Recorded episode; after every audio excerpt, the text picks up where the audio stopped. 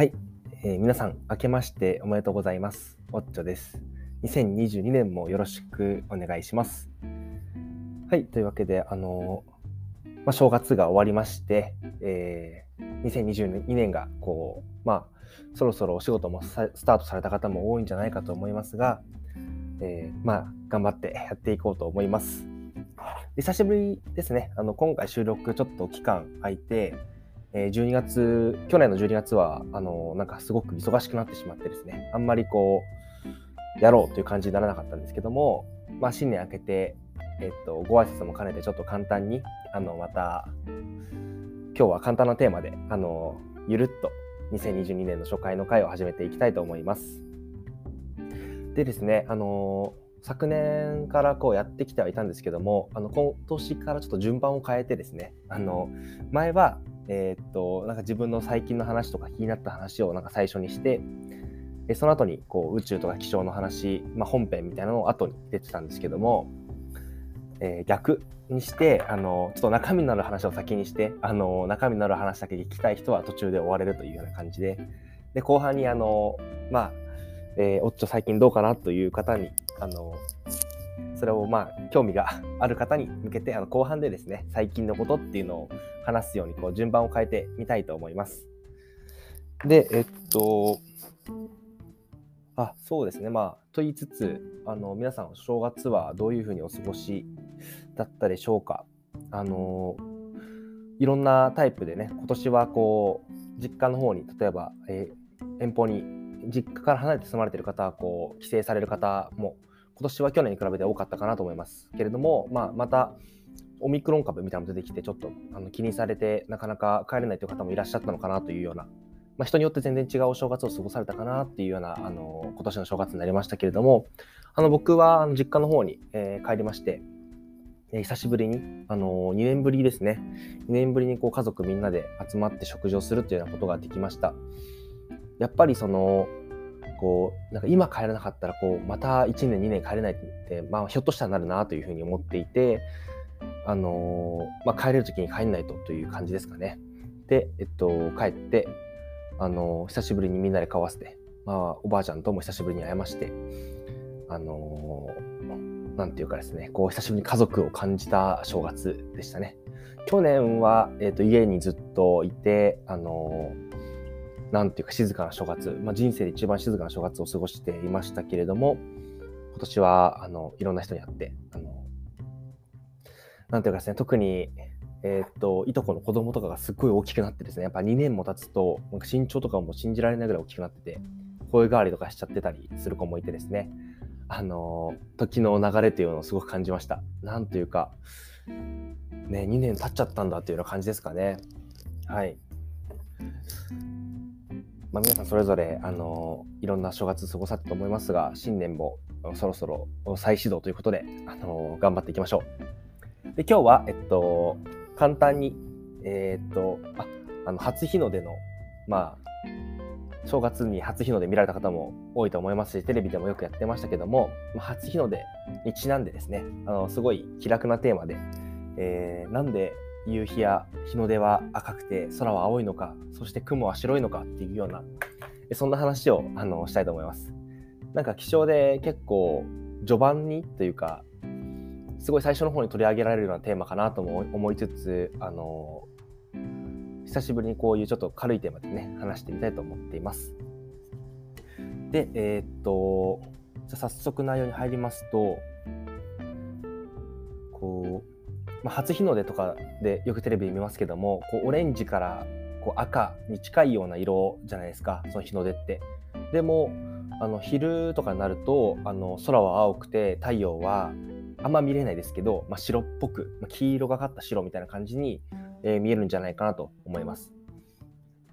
でこれがなんでそうなのかっていうとですねあのー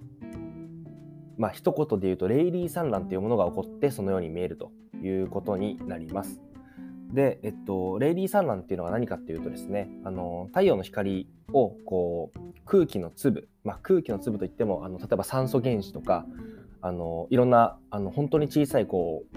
粒々、まあ、原子や分子がこういっぱいあって空気大気というものを成してるんですけどもそのような小さい、粒子に対して、光が散乱されるときに、まあ、レイリー散乱ということが起こります。で、えっと、後で説明するんですけども、散乱、まあ、光がこう、こう反射、反射でもないですけど、こう、なんていうか、散らばる。光がこういろんな方に、あの、向かってこう散らばるようなあの光のこう広がり方を散乱っていうんですけども散乱には大きく2種類、まあ、代表的なもので2種類あってレイリー散乱とミー散乱というものがありますこのうちのレイリー散乱によってあの大気が青く見えたり太陽あの日の出とかが赤く見えたりするわけですね。でなんでじゃあえっとまずは空がえ昼とかね空青いかって言いますとあのこのレイリー散乱っていうのはあの数式で見てみると、えー、光の光、まあ、電磁波ですね。電磁波光も含む電磁波の、え、波長の4乗に反比例します。4乗に反比例、えー、ということで、まあ、何かっていうと、えー、波長まああの電磁波あの光も含む電磁波っていうのは、まあ、波長とかでこう結構性質が決まるんですけども波の長さですね、えー、その波長っていうのが、えー、短い方がたくさん、あの散乱されて波長が長くなると散乱されにくくなるっていうことなんですね。で例えば、えー、青い光、えーまあ、代表的なところで言うと大体、えー、波長が450ナノメートル。でナノメートルっていうのはあの10のマイナス9乗ということで、えー、っとまあそうですねそのマイクロミリメートルの下にあのマイクロメートルがあってそのさらに下にナノメートルっていうのがあるんですけども、まあ、すっごい短いですね。はい、短い波長で450ナノメートル。で、えっと、赤い光っていうのは700ナノメートルぐらいなので、えっと、大体何倍ぐらいだ？えっと、450。ちょっと待ってくださいね。700を450で割ると、大体、えー、1.5倍ぐらいですね。1.5、6倍ぐらいあるということで、で、これを4乗するんですね。4乗すると、だいたい5.8倍ぐらいか、になるということで、えっと、まあ、なので何を言いたいかというと、あの、青い光っていうのは赤い光に比べて5倍ぐらい散乱されやすい。まあ、5倍ぐらいの強さで散乱されるっていうことになります。なので、あの青い光っていうのはこう大気にこう入った瞬間に、まあ、赤の5倍の力でこう散乱、まあ、ブワーッとこう広がるので、えー、っと例えばあの太陽がこう真上にあるような時っていうのはその周辺でずっと青い光ばっかり散乱されて、えー、っと赤い光とかはこう地表に届く、まあ、太陽の光としてそのまま地球に届くわけですね。で、えっと、青い光は空で散乱しているということなのでその、まあ、青以外って言ったらなんでなんですけども、まあ、おおよそ青以外の光が地球の地表に届いて、まあ、青ももちろん届いてるんですけども、えー、と青光は特に散乱されて空が青く見えると。で一方で、えー、っとえー、日の出か日の出だったりとかあの夕日っていうのは赤く見えますよね。でこれは何かっていうとあのこう大気地球をこう丸を描いてその横に太陽を描きます。そうすると これ、ね、ちょっとあれだな図がないと難しいんですけども日の出や、えっと、日の入りあの夕日朝日や夕日が見れるタイミングっていうのはこう太陽がすごく遠い方向にあるんですよねその昼に比べて。えっと何というかですねその難しい難しいな説明が難しいですけどえー、っと何を言ってるかというと、まあ、太陽光が地面に届くまでの間に、えっと、朝とか夕方っていうのは、まあ、長い距離の大気を横切るわけなんですね。でそうすると、えっと、手前の方というか太陽に近い方の空気が、まあ、めっちゃその青い光散乱しちゃってもうその夕方とか朝のところにこうの朝のところの、えっとまあ、地表に届くような光っていうのはもう青をこう使い切っちゃってるような減衰するっていうんですけども光を使い切っちゃってるような状態で、え赤っぽい光だけは、まあ、やっと届くようなそんな感じなのであの太陽が赤く見えるとっていうことですね。で、えっと、なんで、まあ、赤い光だけだけというか、まあ、赤に近いような光だけが強くあの届くのでこうオレンジとか赤っぽく見えるっていうのがあの日の出や日の入りです。で、えっと、このまあレイリー産卵っていうのが、まああのとですね、豆知識レベルなんですけども、まあ、レイリーって何だっていう話なんですけども、これは人の名前ですね。はい。え、っと、第3代レイリー男爵。まあ、で、なんか名前はジョン・ウィリアム・ストラットっていうんですけど、え名前はレイリーじゃないんだって僕はちょっと調べて思ったんですけども、まあなんかレイリー男爵、ジョン・ウィリアム・ストラットさんが、えー、と見つけたというか、まああのー、まあ、研究してこうレイリー・サナンというものをこう見つけて、えー、それをこう報告したということになっていてこれが1871年なのでもう150年ぐらい前ですね。でイギリスの人なんですけど、まあ、その頃にレイリー・サナンをこう見つけたと。でこの人レイリー男爵ってのは結構すごい人であのアルゴンですね。あのえっとなんだっけ？原子あ原子のあのアルゴンですね。えっと大気中にはあの窒素酸素がだいたい、えー、80%20% ぐらいあるんですけども、まあ、第3の、えー、3番目に多い原子のアルゴンっていうのを見つけたのがこのレイリーさん。えー、っとまあ、エイリーさんだけではなくてこうラムゼーさんっていう人と一緒にあのアルゴンっていうものを、あのまあ、見つけて、えっと、でノーベル賞まで取ってみてですね。1904年にノーベル物理学賞もあのレイリー男爵が取られていると。でラムゼーさんも一緒にノーベル化学賞を取っているような、えそういう他の業績もあります、まあ、その人が見つけたレイリー産卵っていうのによって空が青く見えたりえー、太陽が赤く見えたり、あの夕日が赤く見えたりするっていう感じですね。で、えっと、もう一個あの産卵の種類があるというふうなことを先に言ったんですけども、これが、えー、ミー産卵というものですね。でミー産卵とレイリー産卵って何が違うかっていうと、まあ、どういう時に、えー、起こるか、その違いがあるのかっていうとですね、大体その反射を反射するというか、まあ、光が当たる粒子の大きさがえ波長に比べて非常に小さい時は、えレイリー産卵が起こり、えー、まあ、その波長に、えー、電磁波の波長に対して、えー、反射する粒子が大きくなってくるとミー産卵になってくるということですね。で、えなのでレイリー産卵が、まあ、その起こってたっていうのは、えーと光の波長なので、まあ、青でも青だったら750ナノメートルだし赤だったら700ナノメートルぐらいに対して、えっと、大気の大気中の粒子、えっとまあ、酸素原子分子とかあの窒素の分子とかっていうのは非常にその光の波長よりも小さいので、まあ、レイリー産卵が起こっていたっていうことですね。でこれに対してあのミー産卵、えー、っていうのが、まあ、よりもっとこう大きな粒子にあの光が跳ね返る時に起こるんですけども、えーとまあ、これによって今度は例えば雲ですね雲は白く見えますよね。えーと、これはミー産卵によって起こっているという感じですね。で大体雲粒っていうのはあのー、まあ、雲粒雲粒っていうのはあの水がこう液体になっている小さい水の粒なんですけどもこの粒子っていうのは大体今数マイクロメートルから数十マイクロメートルくらい、えー、と言われていて、まあ、なので、えー、っとナノメートルに対して非常に大きいですよね。700ナノメートルとかに対して、まあ、数マイクロメートルなので、まあ、数倍以上の、まああのー、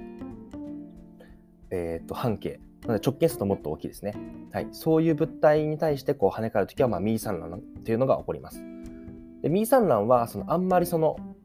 波長によってこう産卵の強さがあんま変わらないんですよね。えー、大きく変わらないので、あのー、いろんな光をこう同じぐらい反射する、まあ、産卵するとなると、まあ、光をいっぱい混ぜると、まあ、白になるってことで、なのでまあ雲は白く見えるっていうことですね。はい。雲がレイリー産卵とかしてると、まあ、多分めっちゃ青に見えたりするんですかね。なんですけど、まあ、そうはそうはならず、えー、雲粒の大きさは非常に光のであの波長に比べて大きいので、えー、ミー産卵が起こり、いろんな光を同じぐらい産卵して、えー、白に見えるということになります。はい。でミーサンランは、えっと、グスタフ・ミーさんっていう、えー、ドイツの方ですかね。ドイツかな。ちょっと正確ではないかもしれませんが、えー、そうだと思います。ちょっとはい、わかる。すいません、ここは調べがちょっとついてなかったんですけども、グスタフ・ミーさんっていう方が、あの、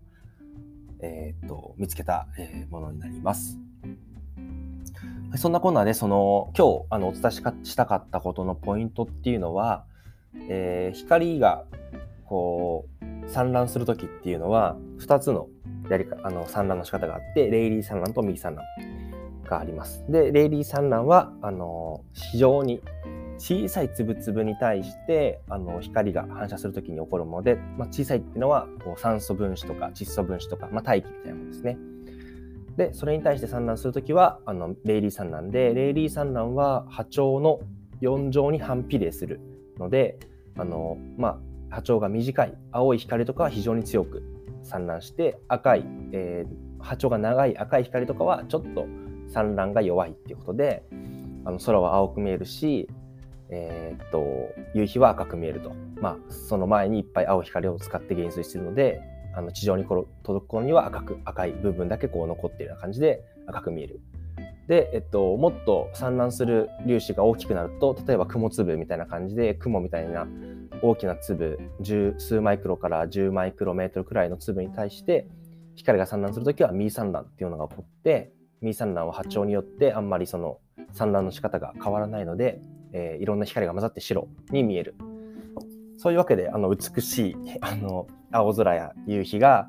そしてそこに浮かぶ白い雲っていうのはそういうふうに、あの光を反射して僕らの目に届いているということになります。はい。まあ、いつもよりはちょっとですね、あの気楽めな感じかなと思うんですけども、あのまあ、これぐらいの感じのものを今後気楽に投稿投稿というかですかね、あの白くしていけいくかもなと思っているところです。で本編は以上で、えっと、ここからは、えー、っと、そうですね、さ新年なんで、あの、昨年、2021年の振り返りと、えー、2022年の抱負っていうのをあの簡単に話したいなと思います。まずは2021年の振り返りなんですけれども、2021年っていうのは自分にとってはあのいろんな大きな変化があった年でして、えー、っと、まあ、新しい仕事を始めたのは2020年の秋だったので、まあ、ようやく仕事に慣れてきて、こう、しっかりとこう仕事をもらい始めたような時ですね。それが去年だったと。で、えっと、まあ、去年はすごく個人としては成長できた年かなと思っているんですけれども、まあ、特に心の部分があの成長したかなと思います。あのいい意味で自分を大切にすることができた年だったなと思っていて、まあ、無理をせずあのやれることをこうやってあんまりなんか自分を追い込まない自分で自分を追い込まないっていうことがうまくできた年だったなと思ってます。だからもともとはですね、あの、高校時代陸上やってたりして、なんていうか自分を追い込めば追い込むほど強くなるみたいな、そういうちょっと、うん、なんかそういう考え方というかですね、あの、まあ、ストイックなやつほどすごいみたいな、そういう、こう、偏見というか、まあ、思い込みみたいなものが非常に強いタイプだったので、あの、なんとか自分にこう、結構厳しめの課題っていうのを与え続けて、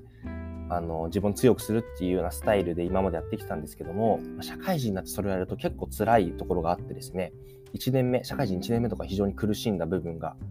あったんですけどあのそうですねまあそれに対してえっと去年は何て言うか、まあ、心にストレスをかけたりその厳しく自分を追い込むことだけがまああの成長する方法じゃないしその幸せになるためにはもうちょっとこう自分をこう甘やかすことも大事かなというようなことを、まあ、よく学べた年だったと思っています。そして、えっと、周りの人にもすごい助けていただいて、まあ、そういう、なんていうか、あんまり頑張りすぎてない自分を、まあ、結構受け入れてもらえたっていう部分もあって、あのあこれでも周りの人はこう受け入れてくれて、自分も自分を受け入れることができたなというような、そういう一年で、えー、かったかなと思います。あとはですね、まあ、コロナで時間もあったということもありましたが、あの、今というか、その今年とか今みたいなことを大切にしてですね、なんかやりたいな、あれやりたいな、みたいなことを思ってたことに大体手を出せたなというような年でした。えっと、まあ、例えばこのポッドキャストも去年、あの、なんかずっとやってみたいと思いつつ、なかなか一歩が踏み出せなかったんですけども、去年ようやく始めることができましたし、あとはゴルフに友達に連れ、無理やちょっとなんていうかですね、ノリで連れてってもらって、あの、始めることができてできましたし、えー、自転車も買って、えー、ちょっとやってみたかったんですけども、まあちょっと江ノ島まで行くかみたいなこともできたし、えー、気象予報士の試験を、まあ落ちたけれども、まあ挑戦することはできましたし、えそして、まあそうですね、その他いろいろあの勉強したりとか、あの遊び行ったりとか、まあいろいろできたかなと思います。なので、まあ去年は本当になんていうか、いろんな挑戦をしつつ自分を追い込まないみたいなところが、こうバランスよくできた年だったなというふうに思っています。で、えー、2022年、今年はどうするかっていうことでちょっと抱負なんですけども、